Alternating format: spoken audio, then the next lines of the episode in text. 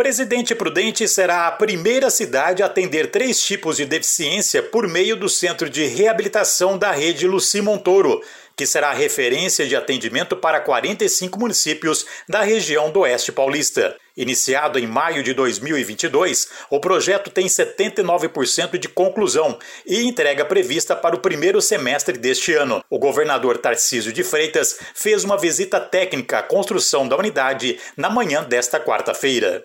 A gente vai abrir o chamamento público, uma organização social fazer, dentro da lógica de publicização da saúde, né, que é, é, já está aí é, em vigor no, no, no, Estado e vem funcionando muito bem. Eu acho que tende a melhorar, porque nós estamos cada vez mais aperfeiçoando esses chamamentos. A gente deve ter uma OS que vai fazer a gestão deste equipamento. Então a ideia é que no início do segundo semestre a gente possa estar é, em funcionamento. O governador revelou que o modelo adotado na cidade, que atenderá deficiências física, motora, auditiva e visual, será implantado em todas as unidades do estado. Elas tinham foco sempre na deficiência motora, na deficiência física motora.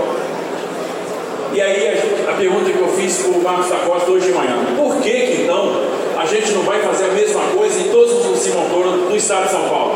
E é o que nós vamos fazer, de, vamos levar também tratamento, a reabilitação para deficiência auditiva e para deficiência visual para todas as unidades do lucimontouros do Em Prudente, o centro terá capacidade para 8 mil consultas médicas por ano, além de procedimentos terapêuticos e atividades educativas em grupos. O governo do estado ainda vai investir 10 milhões em equipamentos e 12 milhões para o custeio anual da unidade na cidade. Agência Rádio Web, de Presidente Prudente, repórter Rogério Mative.